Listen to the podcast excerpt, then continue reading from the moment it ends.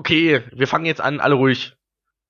Hallo und herzlich willkommen zum Ipes on Air, Folge 19. Und diesmal etwas ganz Besonderes, denn wir haben Geburtstag. Woo, Geburtstag! Eigentlich hatten wir Geburtstag. Wir hatten. Naja, wir sind immer noch dabei zu feiern. Wenn feiern, dann bitte drei Tage, ja? Denn unsere erste Folge kam am 23. April 2014. Und heute, wo wir aufnehmen, ist der 25. April 2015. Also wir haben drei Tage durchgefeiert. Yay! ja, und im Hintergrund konntet ihr schon die üblichen, die üblichen Mitsprecher hören. Hören, reden.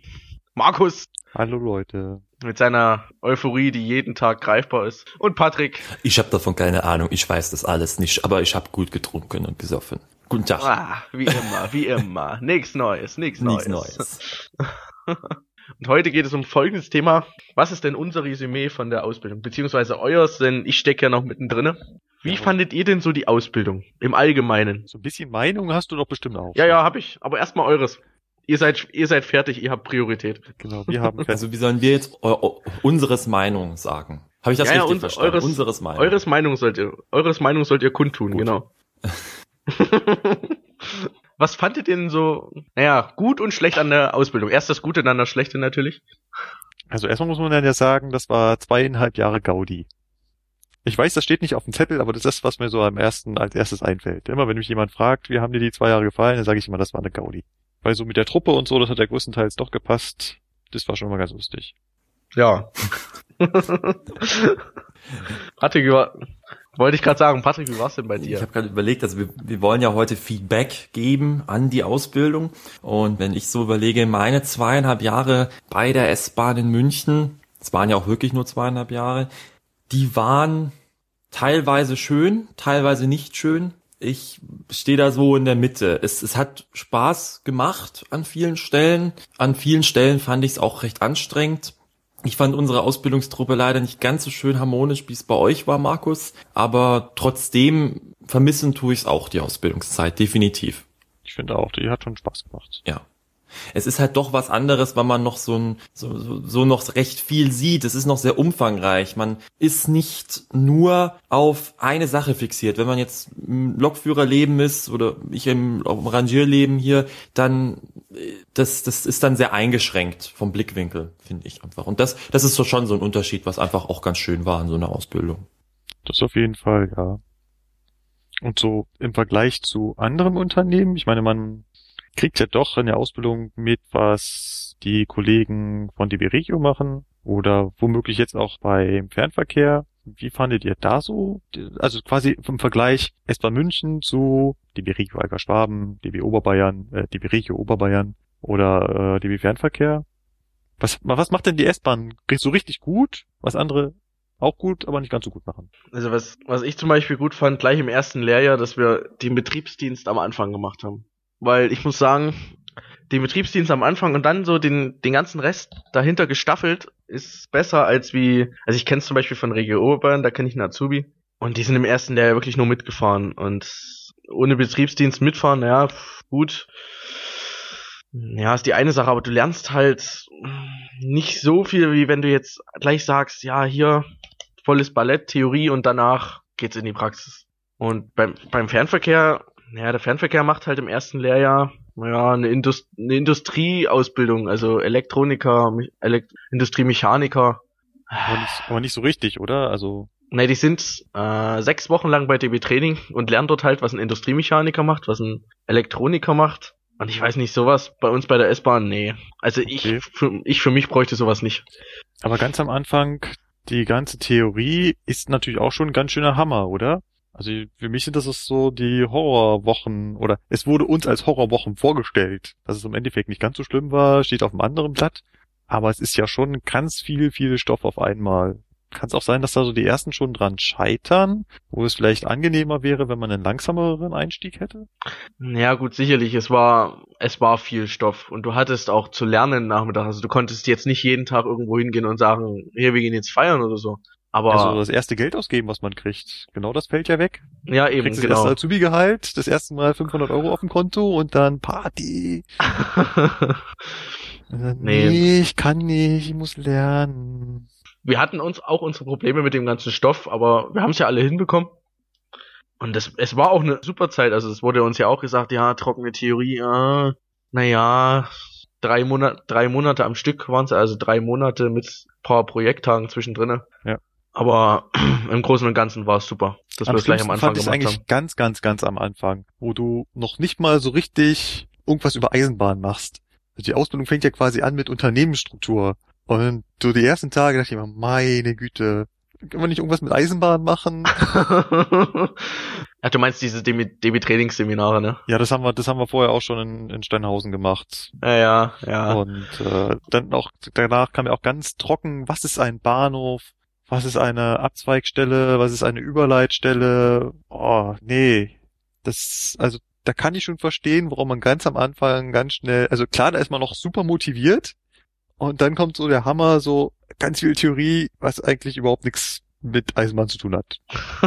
Also nichts mit dem, was man sich selbst so als Eisenbahn vorstellt. Also man will ja irgendwie Signale und und und und wie fährt man eigentlich und BZB bedienen und dann kann man doch schon losfahren. Oder zumindestens irgendwie Abläufe, wie wie funktioniert das mit Strecke und Weichen und so. Aber nee, da kommt so richtig stinkend langweilige praxisferne Grundlagen, das ist am Anfang echt grausam. Na gut, so, so stinkend langweilig war es ja auch nicht. Also man hat, man hat da schon seinen Spaß. Umso schlimmer, glaube ich, wenn man das so mittendrin hat. Also so am Anfang ist man dann ja noch motiviert und es quält sich da quasi mit der Aussicht durch, aber es wird immer besser, es wird bestimmt noch besser. Ja, genau. Wenn du aber das Schöne schon hinter dir hast und dann kommen die mit diesem so, jetzt unterhalten wir uns mal darüber, was ist ein Bahnhof? Und äh, es, es gab auch so Lichtblicke, wie wenn man im Dienstplan liest, Lernfahrten. Ja, das stimmt. Oh das ja. Oh ja, in zwei Wochen Lernfahrt. So, jetzt machen wir mal was, dass die Woche schnell rumgeht. Das auf jeden Fall. Und was die S-Bahn aber auch noch richtig gut macht, ich weiß nicht, ob das jetzt immer noch funktioniert, ich meine, da steht natürlich extremer Kostendruck dahinter, ist, dass die S-Bahn deutlich mehr Baureihen ausbildet. Da war man ja schon immer was Besseres bei der S-Bahn. Ja, bei uns ist es ja geplant für 23. Gut, den, die Standprüfung auf den haben wir ja sowieso schon. Dann folgt jetzt als nächstes der 420.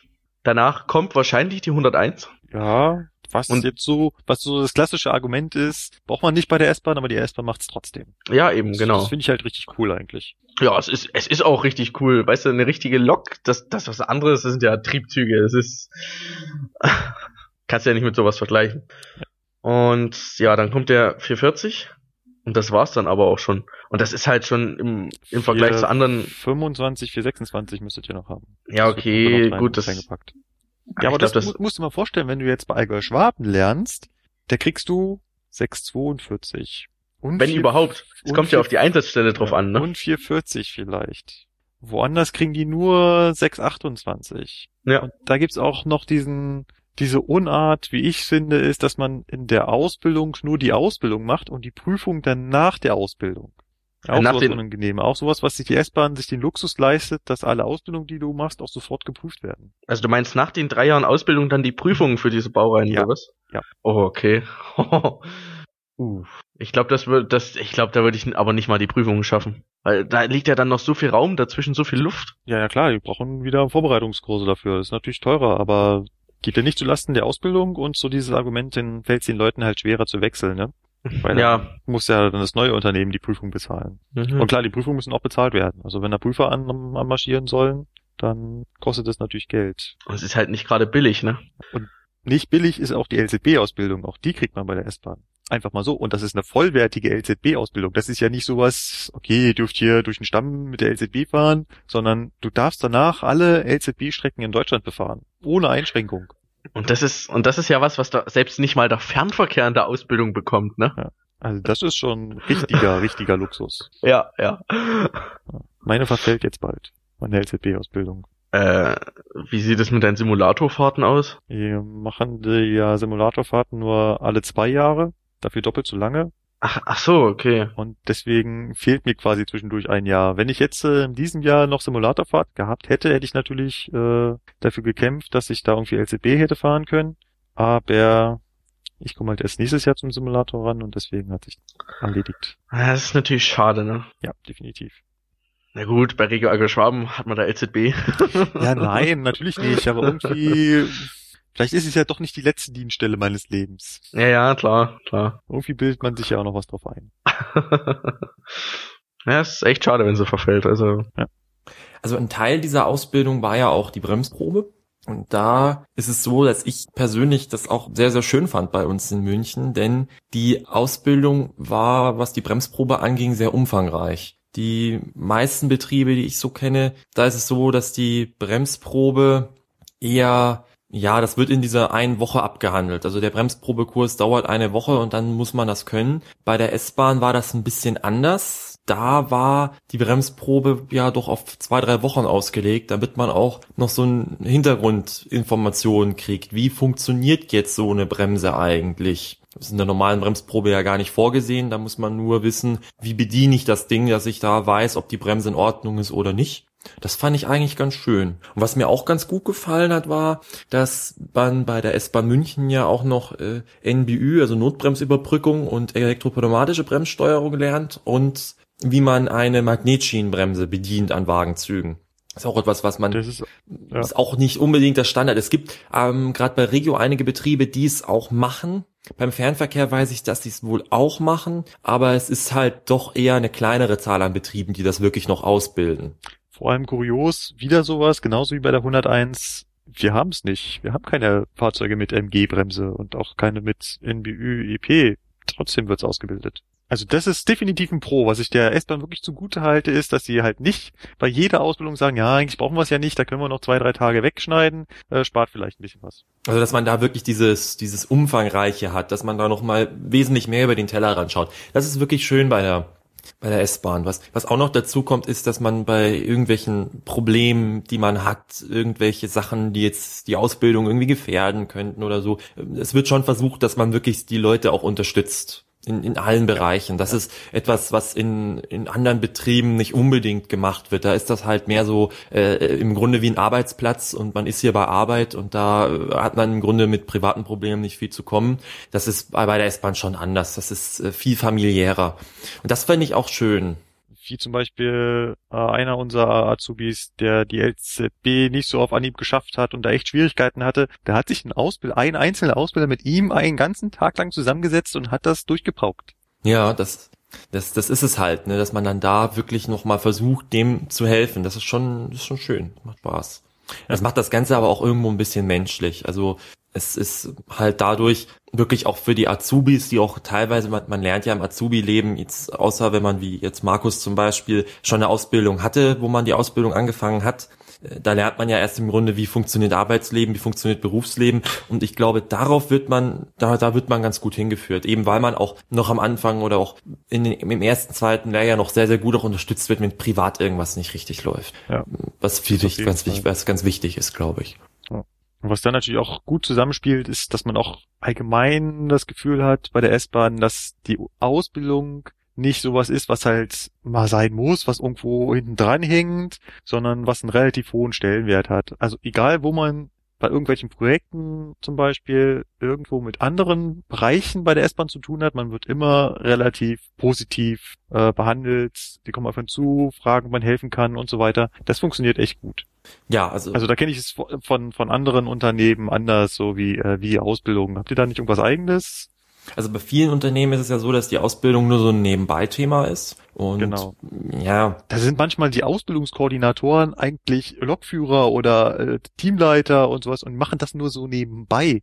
Und bei uns haben wir einen Vollzeitbeschäftigten Ausbildungskoordinator, der nichts anderes macht, außer ausbilden und die Ausbildung zu koordinieren. Das ist schon ein ganz schöner Luxus. Das haben andere nicht. Ja. Und dann, dann, dann, dann kommt was, was, was ich ganz interessant fand, wo ich jetzt eben beim Fernverkehr angefangen habe.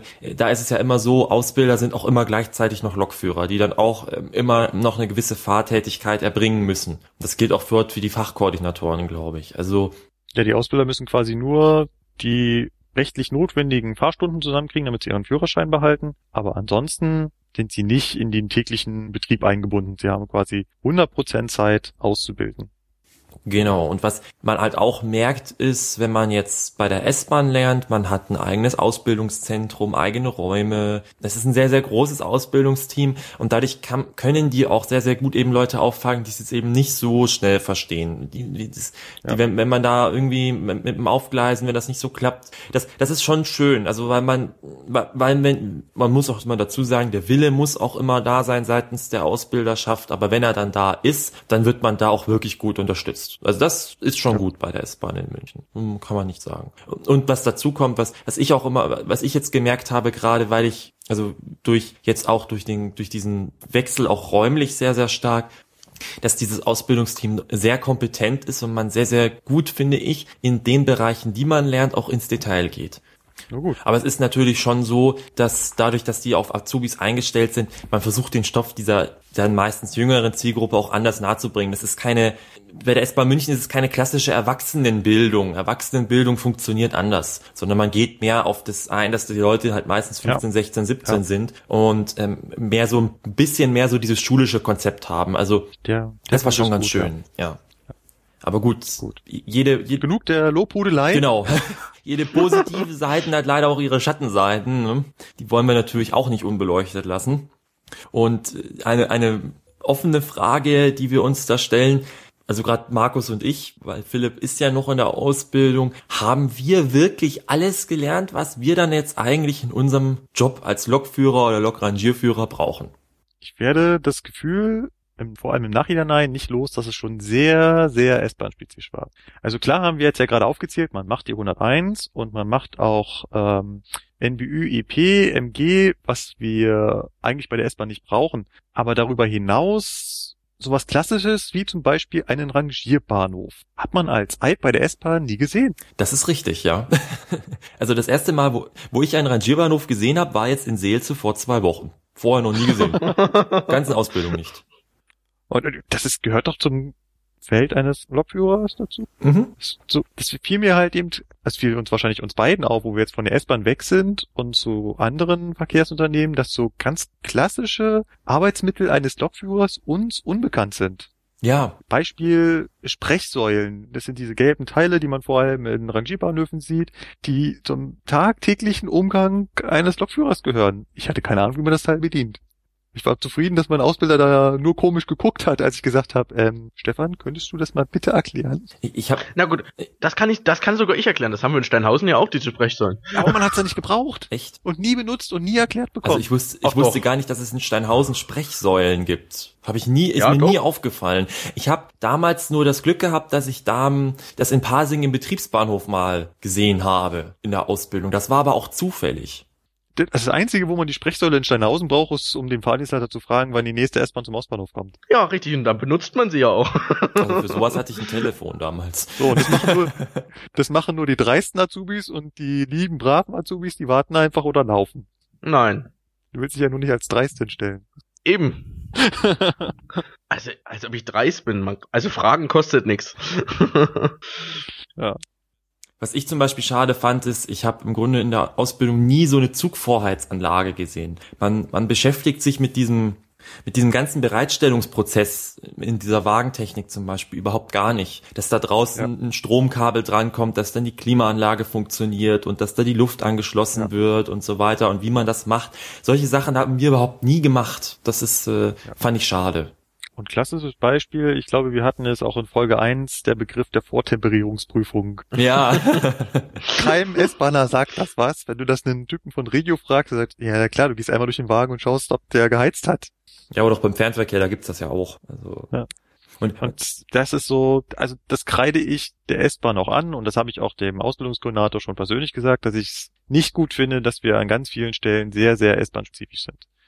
Ja, was halt dazu, was dazu kommt, neben diesem wie gesagt, es sind kleine fachliche Sachen. Also ich kann nicht erwarten, dass, dass ich, in, wenn ich bei der S-Bahn lerne, einen kompletten Güterverkehr-Ausbildung äh, mache. Das erwarte ich auch nicht. Das vielleicht auch dazu am Rande. Also dann, dass man jetzt sagt, man macht jetzt noch komplette Güterwagenkunde, das funktioniert nicht. Das, das meine ich mit das dem Punkt auch ja, gar nicht. Ja. Aber dass man es zumindest mal äh, sieht, dass man zumindest mal sieht, okay, das ist ein Ablaufberg, das ist ein Rangierbahnhof, äh, im Güterverkehr läuft es anders ab wie hier, äh, dass man andere Bereiche sieht, das, das fehlt. Und da kommen wir jetzt da kommen wir jetzt zum nächsten Punkt, dass die Arbeitsabläufe auch bei der S-Bahn anders sind, wie sie in der, bei der realen Eisenbahn, oder was heißt reale Eisenbahn, in anderen Bereichen, also im Regional- oder im Fernverkehr sind die S-Bahn ist da sehr speziell. Die hat ihre eigene Planungssoftware im Grunde. Sie hat ihre eigene ähm, Art, wie sie, wie sie sich organisiert. Und, und das ist dann schwierig, wenn ich, wo ich zum Fernverkehr gekommen bin, äh, da muss man sich erstmal umgewöhnen. Man kennt das gar nicht. Vor allem auch ihre ja. eigenen Begrifflichkeiten.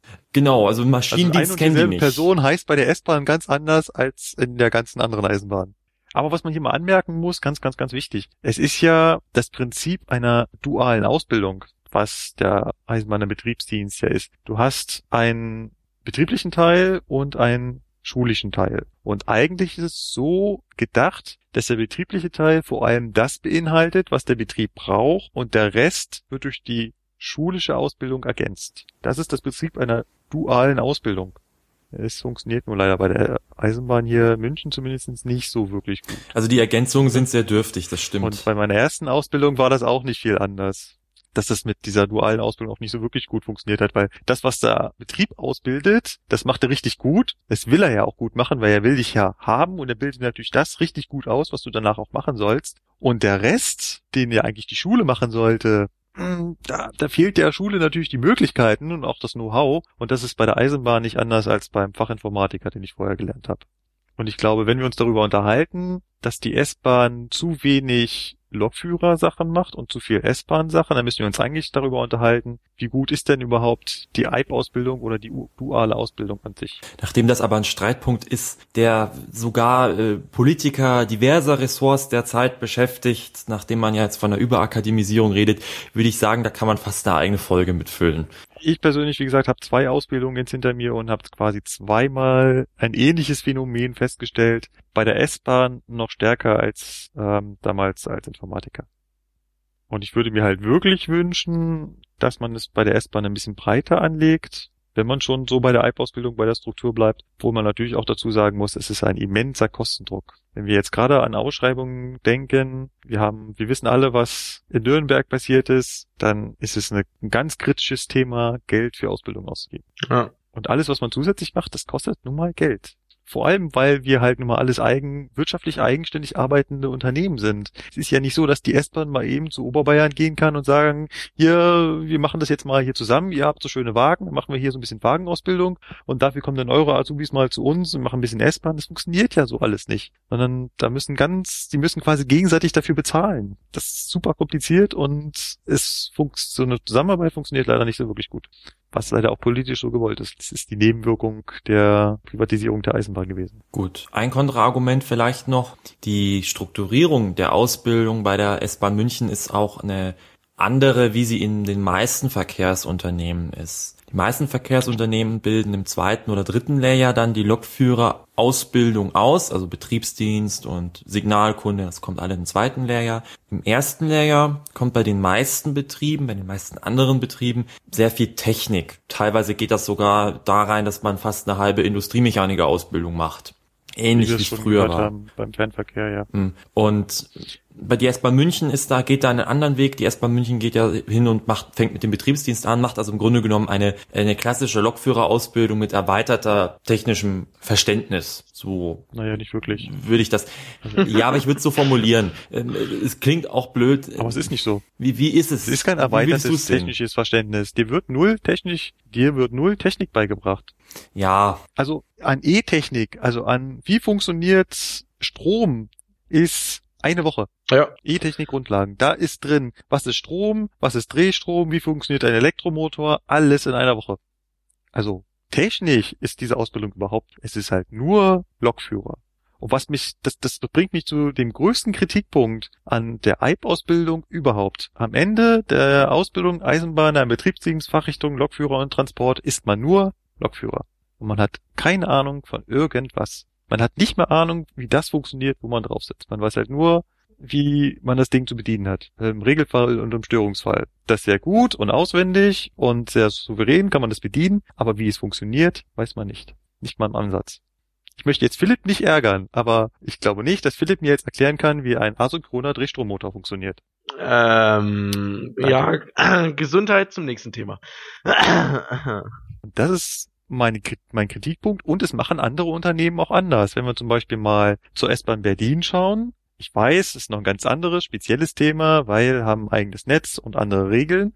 Aber dort gibt es eine Azubi-Ausbildung, die erst zwei Jahre lang eine Elektroniker-Ausbildung macht und dann anschließend, nachdem man dort den IHK-Abschluss hat als Elektroniker, dann macht man die Ausbildung zum Lokführer nochmal acht Monate. Das heißt, man hat im selben Zeitraum wie wir quasi zwei Berufe gelernt und hat dann auch viel, viel, viel mehr Möglichkeiten im Anschluss. Naja, wobei ich sagen muss, wir haben das bestimmt schon mal gelernt mit dem asynchronen Drehstundenmotor, aber du brauchst es halt bei uns. Ich wollte mal, nein, nein, das ist ein Unterschied, ob wir es gelernt haben oder ob es uns mal erzählt wurde. Ja, okay, erzählt wurde es eher, ja. Ich weiß, dass sich damals unser Klassenleiter, der hat das E-Technik-Grundlagen gemacht, der hat das auch mal erzählt. Aber erklären konnte er sowieso nicht, weil er selbst halt auch nur Lokführer gewesen. Und so, dass wir verstanden haben und wir mehrere Tage drüber geredet haben, so war es auch nicht. Und ich kann mir nicht vorstellen, dass die Leute, die Elektrotechnik lernen, einen asynchronen Drehstrommotor innerhalb von zwei Stunden behandeln, was schon sehr hochgegriffen war für die E-Technik-Grundlagen. Mm, ja. Und da fände ich es persönlich besser, wenn man quasi so wie es früher war, erst einen vernünftigen Beruf lernt und danach quasi den Führerschein macht. Mhm. Weil mehr ist es ja im Prinzip nicht, oder? Man macht diesen zweieinhalb, schrägstrich drei Jahren nur den Führerschein. Mehr hat man danach nicht. Man hat einen Eisenbahn, auf einen Eisenbahnfahrzeugführerschein. Im Grunde, klingt jetzt böse, aber im Grunde genommen muss ich Markus recht geben an der Stelle, ja. Also, was die technische Basis angeht, ist es ich würde nicht sagen null, ich würde sagen dürftig. Es ist ich wenig. Glaub, ich glaube, das trifft das ganz gut. Wenn, wenn, man wenn man sich die Österreicher anguckt, ich habe mich mal informiert, in, in Österreich ist es so, da dauert die Lokführer-Ausbildung. Also wenn du wirklich eine Ausbildung machen willst und am Ende Lokführer bist, dauert die in Österreich vier Jahre. Ja.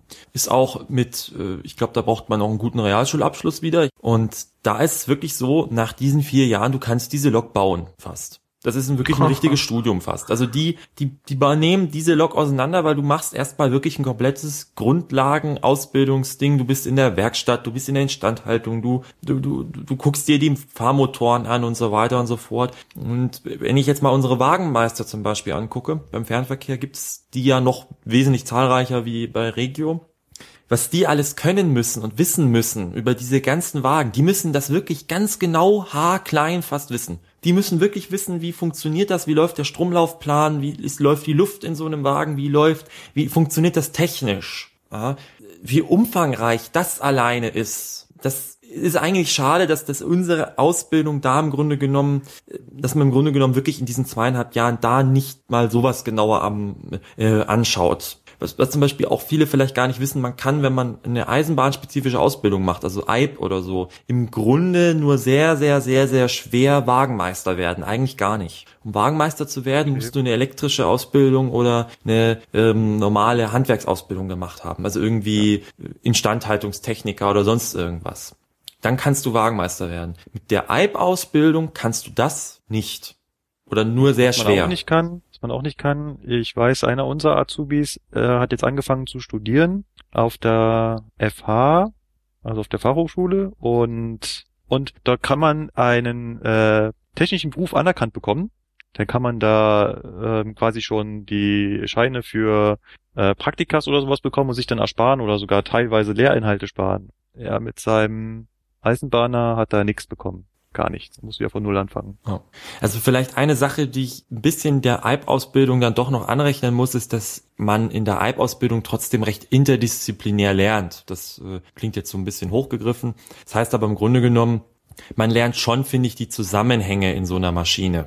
Man lernt es nicht genau, wie es funktioniert. Man lernt auch nicht genau die, die naturwissenschaftlichen Grundlagen. Also man, man unterhält sich nicht darüber, was ist ein elektrisches Feld, was ist ein Magnetfeld, was ist ein Motor, warum wird der so gebaut oder wie funktioniert der jetzt genau. Aber man, man lernt schon so, einen, so eine Verständnisgeschichte. Ja, also wofür brauche ich die Pneumatik, wofür brauche ich jetzt die Elektrik? Das schon. Aber auch das natürlich sicherlich nicht in so einem tiefen Verständnis, wie man, also man kann die Lok nicht selber bauen. Das, das ist auch richtig, definitiv. Ja, das, das musst du aber auch nicht können. Ja. Du willst dich doch jetzt bestimmt nicht hinstellen und sagen, so, die 101, ich nehme mir jetzt einen Tag, baue sie auseinander und baue sie wieder zusammen. Also, das, das reine Fahren an sich oder, oder die, die Grundkenntnisse an dieser Lok reichen ja, ohne dass du sie zerlegen kannst. Also ich würde sagen, es sprechen zwei Argumente dafür, dass man mehr weiß über die Lok. Erstens, vielleicht will man mal mehr machen als nur Lokführer sein und dann hilft es, wenn man schon eine technische Ausbildung hat. Und zweitens, hilft vielleicht ein technisches Verständnis der Lok dazu, sie besser zu bewegen, sie besser zu behandeln oder auch Störung besser zu erkennen und zu behandeln. Ja, aber ich bin mir nicht so ganz sicher, ob man da davor eine technische Ausbildung braucht. Ich meine, wenn du Lokführer werden möchtest, ja, dann mach die Berufsausbildung zum Lokführer und nicht zum Industriemechaniker. ist natürlich ein Argument, da hat er jetzt nicht ganz unrecht. Man könnte ja auch sagen, man macht von sich aus erst den Elektriker und macht dann die achtmonatige Ausbildung zum Lokführer. Eben. Also das ist halt von sich abhängig, ne? Also, Also ich meine, ich würde ich würde es nicht machen. Ich würde gleich Lokführer lernen. Muss ich muss ich ehrlich sagen. Auch wenn du im selben Zeitraum quasi zwei Jobs erlernen könntest? Ja. vielleicht im- ein Argument noch, was, was ich ganz interessant finde an der ganzen Geschichte, der Pilot. Der Ja. ist in Deutschland kein anerkannter Ausbildungsberuf. Ja, ein Pilot ist sein Leben lang ungelernt. Ja. Wie jetzt? Der hat nur einen Pilotenschein. Der hat einfach nur, das ist ein Mensch mit einem Führerschein. Das ist keine Ausbildung im Sinne der IHK oder so, sondern das ist einfach nur ein Mensch mit einem Führerschein. Also wenn du irgendwo deinen höchsten Schulabschluss angeben müsstest, dann müsste er mal sagen, ja, er hat Abitur, aber mehr nicht. Genau. Ah, Okay. Und im Prinzip ist es, man hat quasi für den Eisenbahnfahrzeugführerschein eine Ausbildung künstlich drumherum geschaffen. Das gibt's übrigens auch für den Lkw-Fahrer, ne? Den Berufskraftfahrer, Okay. ja. Genau, auch da hat man künstlich eine Berufsausbildung drumherum gefasst. Oder auch für die Leute, die die Bus fahren, die Fachkraft im Fahrbetrieb. Und die Ja. gibt's ja auch im, im Lkw-Bereich. Also Im Endeffekt würde es ausreichen, dass die Leute einen Führerschein machen, die Leute den Schein für Personenbeförderung holen. Oh, und dann war's das, dann können sie fahren. Wobei die Fachkraft im Fahrbetrieb doch umfangreicher ist. Der FIF hat ja auch noch sehr viel dabei, so wie funktioniert Verkehrssteuerung, Verkehrsdisposition, wie funktioniert eine Leitstelle. Die machen bei MVG auch, bei, bei der MVG, also bei den Münchner Verkehrsbetrieben hier auch ganz viel Marketing und sowas, gehen durch jede Abteilung, ja, aber das ist künstlich, das ist nicht zielorientiert. Das ist richtig. Es ist ein Also wenn wir jetzt mal Rundumschlag. Ja. Wenn wir jetzt mal bei Philips Argument bleiben, wenn ich Lokführer werden will, dann mache ich Lokführer und nicht Industriemechaniker. Dann müsste ich ja beim Busfahrer genauso denken. Wenn ich Busfahrer werden will, dann mache ich den Busführerschein. Und, dann bin ich und vorher. Kfz-Techniker. Oder sowas. Ja, wir würden Kfz-Techniker davor machen, er nicht. Genau. Ich nicht. Genau, das ist exakt der Unterschied. Und ich find's halt sinnvoller, wenn man Ahnung von dem hat, was man da macht. Das befriedigt mich irgendwie. Zu wissen, wie die Dinge funktionieren und warum sie funktionieren. Also ich gebe zu, es war für mich echt damals ein Überlegungsgrund, Markus. Also ich habe ähm, mir diese Ausbildung deswegen ausgesucht, weil ich wirklich Lokführer werden wollte und für mich gesagt habe, okay, dieses ganze Ingenieurstechnische, also dieses ganze Elektrotechnische und Maschinentechnische, das will ich in einem, in einem Studium dann machen. Aber genau da würde es dir helfen. Das ist genau Ja. mein Argument, zu sagen, wenn du schon eine technische Ausbildung hast, dann fällt dir das Studium umso leichter. Aber, aber jetzt Und zwar extrem viel leichter. aber jetzt, weil halt die Grundlagen in einer Ausbildung viel besser vermittelt werden als in einem Studium. Richtig, aber jetzt pass auf. Jetzt will ich im Grunde dann sagen, okay, ich habe eine Ausbildung zum Lokführer gemacht. Das heißt, ich weiß, wie man eine Lok bedient, wie man sie fährt. Und jetzt lerne ich im Grunde genommen noch, wie man sie baut. Oder wie man sie wartet, im Grunde genommen. Und warum sie fährt, ja. Und warum sie fährt. Und dann hat man, finde ich, so ein systemisches Verständnis. Gut. Was kann man verbessern? Was sollte man anders machen? Ich meine, wir haben jetzt lange darüber geredet, was ist, äh, warum diese Berufsausbildung sinnig ist, unsinnig ist. Ich finde, es hat auch wenig mit dem Betrieb zu tun, dass man sagt, die Ausbildung ist sinnig oder unsinnig, sondern es hat viel mehr damit zu tun, wie die, die Strukturierung erfolgt ist seitens der IHK oder seitens der äh, Ausbildungsverordnung. Aber was würdet ihr anders machen, speziell an der Ausbildung jetzt bei der S-Bahn München, wenn ihr jetzt Ausbildungskoordinator wärt? oh ja, ich will Ausbildungskoordinator sein. Für die nächsten zwei Minuten. Sind, Sie sind Ausbildungskoordinator. Was machen Sie? Ich schaffe die Organisation für Weihnachtsfeier ab. Ich schaffe das Projekt Hass und Gewalt ab. Ich schaffe Verbesserung Betriebsqualität ab. Warum? Das, das sind so meine Punkte, mit denen ich übereinstimme. Weil ich finde, dass das ausbildungsfremde Inhalte sind, die nicht vom Betrieb vermittelt werden müssen. Die Zeit kann ich sinnvoller nutzen. Deutlich sinnvoller. Um zum Beispiel genau mit Sachen zu füllen, die wir am Anfang der Sendung genannt haben. Und vor allen Dingen muss man ja noch sagen, diese, diese Projekttage, die man zu diesen Projekten hat, diese umfassen, wenn ich das jetzt insgesamt durchrechne, drei bis vier Monate. Es ist wirklich so. Diese Projekttage, wenn du die für die Weihnachtsfeier, für Hass und Gewalt und für Verbessern der Betriebsqualität aneinander reißt, kommst du auf drei Monate fast. So hoch hätte ich jetzt nicht gegriffen, aber. Also, na okay, okay, zwei, zwei, zwei. Also Weihnachtsfeier sind so drei, vier Tage, Hass und Gewalt sind so anderthalb Wochen bei uns gewesen. Was? Was? Was? So ja, wenig? So wenig. Und Betriebsqualität war auch noch mal eine Woche. Also äh, wenn ich würde sagen, wenn es hochkommt, ein Monat alles zusammen. Weihnachtsfeier waren bei uns zwei bis drei Wochen. Wow. Das muss ja eine Hammerparty gewesen sein. ja, es war auf jeden Fall besser als letztes Jahr. ja, schon mal lieben Gruß an Niki an dieser Stelle. Es tut mir leid. also wenn ich was verbessern könnte, wäre es das wegfallen lassen. Philipp, ja. was würdest du verbessern? Und nicht das gleiche nennen. Ja, ansonsten was, ja, außer den Punkten von dir, was könnte man noch verbessern? Ich überlege gerade. Du hast die Bremsprobeausbildung, du hast viele Baureihen, ist, es ist schwer, außer diesen jetzt genannten Punkten vielleicht noch eine Verbesserung zu finden. Ich meine, also, Berufsschule ausfallen lassen, ja, okay, ist ein Punkt, aber das wird niemals funktionieren. Nein, wie gesagt, es wird eine duale Ausbildung bleiben. ähm, ich weiß nicht, ob das SMK vielleicht noch so ein Punkt ist, wo man dran streichen könnte oder nicht. Ich, ich selber, ich habe nicht dran teilgenommen. Vielleicht dazu noch eine kleine Sache. Im SMK, ihr werdet lachen, in Studiengängen gibt es sowas auch. Wusste ich auch nicht. Wie? Ja. Auch, auch meine, eine Woche sowas. Ich informiere mich ja gerade über, über Studienmöglichkeiten. Da steht auch drinnen, ja, hier sie gibt es ein Modul, da gibt es dann Module, wo man äh, methodische und soziale äh, Kompetenzen auch erwerben soll. Das ist dann zwar nicht wie, wie Regensburg, aber das gibt's da auch. Also ob man das so streichen würde, ich weiß nicht. Ich finde, es gehört eigentlich schon dazu. Ich, ich hatte meiner ersten Ausbildung auch. Das war nicht eine Woche, es waren glaube ich nur drei oder vier Tage, aber äh, wir hatten das auch und hat genauso Spaß gemacht. Also am SMK, ich würde, wenn man, wenn man über das SMK diskutiert, würde ich sagen, früher, ganz am Anfang der Ausbildung, da wo man sich wirklich noch nicht kennt und wo es wirklich hilft, sich kennenzulernen und ein Team zu bilden. Und vielleicht noch mehr sozial und kompetenter.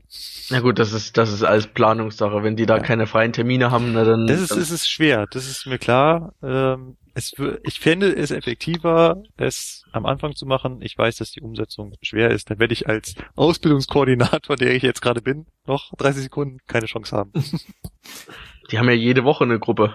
Ja. Also von daher. Ja, da rennt ganz Deutschland hin. Und mhm. wir müssen halt innerhalb eines Jahres ganz Deutschland ab, äh, abfrühstücken und das funktioniert so. Da kommen ja alle hin. Lokführer, Gleisbauer. Patrick? Fahrdienstleiter. Ja. Ich gebe mein mein mein mein mein Job ist ja gerade Dein Job ist Ende. vorbei, ne? Ich, du bist mein Nachfolger. Ich Patrick. bin jetzt der Nachfolger. Was würde ich anders machen? Ich weiß nicht. Also ich würde auch, glaube ich, mich äh, wesentlich weniger auf diese diese ganzen Zusatzprojekte da konzentrieren. Also ich meine, also Weihnachtsfeier, Hass und Gewalt, Verbesserung Betriebsqualität. Gerade also die Weihnachtsfeier, das war eine Geschichte über zwei, drei Wochen, wo ich sagen muss, das fand ich jetzt nicht so zielführend ich würde mich auch viel mehr da einsetzen, nochmal Module einzubauen, die die naturwissenschaftlichen Grundlagengründe vermitteln. Also wie funktioniert im Grunde Strom? Woher kommt der? Wie funktioniert eine Asynchronmaschine? Wie funktioniert das Ganze so ein bisschen? Oder dass man auch mal sieht, wie funktioniert eigentlich die Steuerungstechnik in so einem Fahrzeug? Ich weiß ja immer ganz viel davon, okay, ich habe einen Computer, der Computer, der gibt irgendwelche Befehle und dadurch funktioniert das. Aber das Zusammenspiel das sehen viele nicht. Ich fand das damals ganz interessant, zum Beispiel, wo ich in, ich war einen Tag mal bei der Fahrzeuginstandhaltung hier bei der, bei der Elektrozentralwerkstätte in München drin. Das ist unheimlich interessant da, wie man das mal sieht, wie zum Beispiel diese, allein diese FIS Dinger funktionieren, diese Fahrgastinformationssysteme. Weil da meint man immer auch, ja, das ist so eine Anzeige und fertig. Aber dass man sich mal so ein bisschen damit beschäftigt, diese Grundlagen, das, das ja. finde ich schade, dass das nicht drin ist. Wo, wo, warst du da in, im Rahmen deiner Ausbildung da oder? Teil, also ich war da im, wegen einem Projekt, war ich da. Ach, ach so, okay. Das war auch nur ich. Es ist, äh, nee, weil, weil, weil es klingt halt spannend es, und sowas halt zu sehen, ja. Es ist definitiv ein, ein Einblick wert, das mal zu sehen. Also dort werden die äh, Ebola-Geräte zum Beispiel repariert, also die für die äh, Fahrpläne. Da werden mhm. und sonst wird auch alles da äh, repariert und und dieser Einblick, dieser Tag, der da, das ist, ich ich fand es interessant. Ich fand es sehr interessant, das einfach mal gesehen zu haben so eine Werkstatt. Und das machst du ja bei uns in dieser Alp-Ausbildung gar nicht. Du gehst nicht einen Tag in diese Werkstatt bei uns in Steinhausen und siehst mal, wie wird dieses Fahrzeug instand gehalten? Wie sehen diese Komponenten eigentlich mal aus, wenn man sie aufmacht? Ja, und Gut, meistens ist das heutzutage auch nur Komponententausch. Also die gucken da auch nicht mehr wirklich rein. Aber dass man das mal wirklich sieht, wie wird's repariert und so weiter. Das fand ich wirklich, das finde ich schade. Das, das würde ich in die Ausbildung mal mehr integrieren, dass man mal so noch mehr dieses, dieses wartungstechnische drumherum kriegt. Auch wenn das dann für viele wieder so eine, so eine dreckige Arbeit ist, so, oh, da muss ich ja mir mal die Hände schmutzig machen, was ich finde, was zum Lokführer dazugehört, mal so nebenbei, aber die meisten, die die Ausbildung halt heute machen, die möchten ganz gerne mit äh, schickem Hemd da sitzen auf ihrem Führerstand und dann da halt fahren. Das kritisiere ich aber so generell an der Art. Das, das ist so. quasi so das Argument, was Philipp gebracht hat. Die Leute wollen Lokführer lernen und nichts weiter. Den, den stört schon die Ausbildung zur örtlichen Aufsicht zwischendurch. Ich, ich finde ich finde schlimm, dass es... Nee, das, das, das war gut. Ich finde es schlimm, dass es gelernte, gelernte Alps gibt oder gelernte äh, Lokführer, die schon ein Problem damit haben, den Zug zu kuppeln. Das gibt's wirklich. Weil sie schon sagen, oh nee, dafür bin ich ja nicht ausgebildet und das will ich ja nicht und so weiter. Und da sage ich, Leute, also gerade bei einer Berufsausbildung, also nee, das kann's nicht sein. Gut, wobei ich sage, wenn man es nicht gelernt hat, sollten, also. Ja, aber es gehört dazu. Es gehört einfach dazu, finde ich. Und ähm, ja. Ja gut, ich meine, wir haben's gelernt mit einem Tag praktischem in Anführungszeichen rangieren. Aber ob das so noch die Nachfolgelehrer kriegen, also es klingt jetzt böse, aber vieles, was ich in der Ausbildung, was ich gel gelernt habe, zum Beispiel jetzt hier in der Realität, muss ich sagen, ich, ich musste noch ganz viel dazu lernen, weil einfach viele so technische Sachen dann mir wieder gefehlt haben. Oder so Sachen wie wie drücke ich wie drücke ich einen Zug auf das macht man ja. in der Ausbildung bei der S-Bahn nicht. Man macht es nicht. Aber du brauchst es draußen, wenn du jetzt mal nicht bei der S-Bahn fährst oder keinen schicken Triebzug fährst. Ja? Das ist auch sowas, das kann doch die Berufsschule nicht erfüllen. Nein, das können die nicht. Und, und da sehe ich den Knackpunkt, dass es einfach dazu zu einseitig ist. Ja, ich glaube, jetzt haben wir ziemlich viel auf der, auf der Ausbildung drauf rumgehackt. Ich hoffe, wir haben mögliche Bewerber nicht verstört, sondern eher aufzeigen können, was hinter der Ausbildung steckt, wie viel dran ist und was vielleicht nicht dran ist. Was andere Unternehmen anders machen als die S-Bahn München, haben auch die S-Bahn München gut hervorgehoben. Vielleicht können wir das ganz zum Schluss nochmal sagen. S-Bahn München ist toll, da hat die Ausbildung Spaß gemacht. Wie gesagt, zweieinhalb Jahre Gaudi. Schlecht ist die Ausbildung nicht, weiß Gott nicht, sie ist sehr gut. Eine der besten in Deutschland, da bleibe ich dabei. Und wie es Niki auch schon das letzte Mal erzählt hat, die ja auch zwei Ausbildungen gemacht hat, sie war von der IB-Ausbildung bei der S-Bahn München doch sehr begeistert. Im Gegensatz zu Arzthelferin war sie, glaube ich. Ja, ja. Genau, ja. hat sie ja gesagt. Also nicht, was man jetzt hier, wir wollen jetzt euch nicht ermutigen, äh, ent, entmutigen. Die Alpausbildung hat durchaus ihre Berechtigung. Muss man, jeder, muss jeder für sich selber wissen, was er macht. Das ist es immer so die, die Schwierigkeit daran. Philipp zum Beispiel, der möchte halt am liebsten schick Lok fahren. Markus und ich, wir sind halt die Menschen, die am liebsten alles auseinanderbauen würden. ihr Zerstörer, ihr. Ja, das befriedige ich mich halt, wenn ich weiß, wie Dinge funktionieren, die ich benutze. Das beginnt beim Fernseher, geht weiter über mein Auto und betrifft auch die Lok, die ich bewege. mir, mir geht's da auch so. Also ich bin da auch ganz froh. Also ich, ich wollte bei der, bei der 101 zum Beispiel, ich will einfach wissen, wie sie funktioniert, so ein bisschen. Und nicht nur dieses, sie haben eine Steuerliste, gehen sie danach vor, nach Schema F. Also das ist, äh, finde ich schade. Aber gut, muss jeder für sich selber wissen. Gut, Leute, dann lasst mal jetzt ein Schlusswort finden. Hörerservice. Muss noch erzählen. Ah, der genau. Hörerservice. Ach, Patrick, Patrick ist wieder dran. Auch, ja. im, auch im neuen Jahr, im Jahr eins äh, für den Ipes on Air, könnt ihr uns weiterhin Fragen schreiben an mail at ipesonair.de. Ihr könnt uns bei Facebook schreiben unter jeder Folge in die Kommentare. Ihr könnt uns schreiben bei YouTube unter jeder Folge in unserem YouTube-Channel. Und ihr könnt uns schreiben auf unserer Webseite www.ipesonair.de. Dort gibt es unseren Blog, in dem wir auch immer Kommentare entgegennehmen und Fragen und Anregungen und was auch immer. Vor allem Themenvorschläge, auch gerne Themenvorschläge. Was wollt ihr gerne besprochen haben? Was interessiert euch? In der nächsten Folge zerreißen wir uns die Mäuler über die Baureihe 245. Es gibt eine Folge 2, neue Details. Der Patrick wird über seine Baureihe 363, die mir persönlich überhaupt nichts sagt, berichten. Modern, er sagt, modern gegen Steinhalt. Genau, er sagt, da ist er in die Steinzeit zurückgeworfen worden. Und der Philipp zeigt euch, wie man Leben rettet. Er hatte nämlich seinen ersten Hilfekurs gehabt. Also ich erkläre es euch, ich zeige es euch natürlich nicht, aber. ich werde das dann bewerten, ja. Von daher verbleiben wir so. Wir freuen uns, dass ihr bei Folge 19 dabei wart und die nächste Runde, Folge 20, wird umso besser. Bis dahin. Alles Gute, macht's gut, wir feiern weiter. Tschüss. Tschüss. Ciao.